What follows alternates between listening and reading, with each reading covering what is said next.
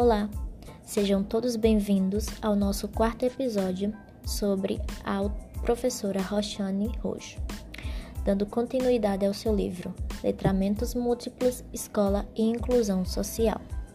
Nos primeiros capítulos, além de proporcionar a leitura e reflexão sobre os letramentos, a autora propõe atividades e exercícios que levam a pensar e a escrever sobre, por exemplo, nossa escolarização e a das gerações que nos antecederam. É possível que boa parte dos, leitores constate que seus avós foram analfabetos, seus pais semi-analfabetos e que talvez sejam os primeiros em sua família a conquistar uma educação de longa duração. Os que se empenharem em fazer as atividades não ficarão sem um feedback, já que a autora comenta os possíveis resultados dessas atividades ao final de cada capítulo.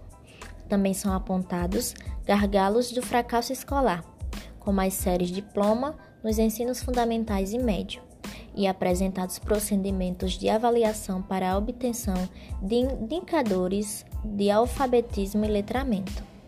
Os conceitos mais importantes da obra, como alfabetização, alfabetismo e letramento são introduzidos no capítulo 3 e retomados mais adiante.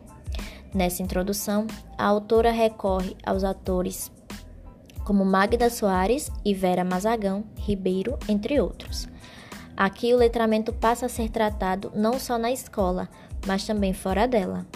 Roxo acredita que as práticas letradas podem e devem ser aplicadas pela escola, enquanto tece seus segmentos vai costurando pequenos relatos de personagens reais com que teve contato em sua trajetória de docência e pesquisa. Descrevendo a rotina de uma professora do ensino fundamental, por exemplo, sinaliza diferentes atividades que constituem, no seu entender, eventos de letramento. Já o alfabetismo é apresentado em diferentes níveis: rudimentar, básico e pleno, que se completam ainda segundo a autora, habilidades de leitura crítica. Encerrando o capítulo, orientações para uma atividade, na qual o leitor deve anotar, no decorrer de um dia, todos os eventos de letramentos pelos quais passou, bem como o dos seus alunos, seu professor e de sua família.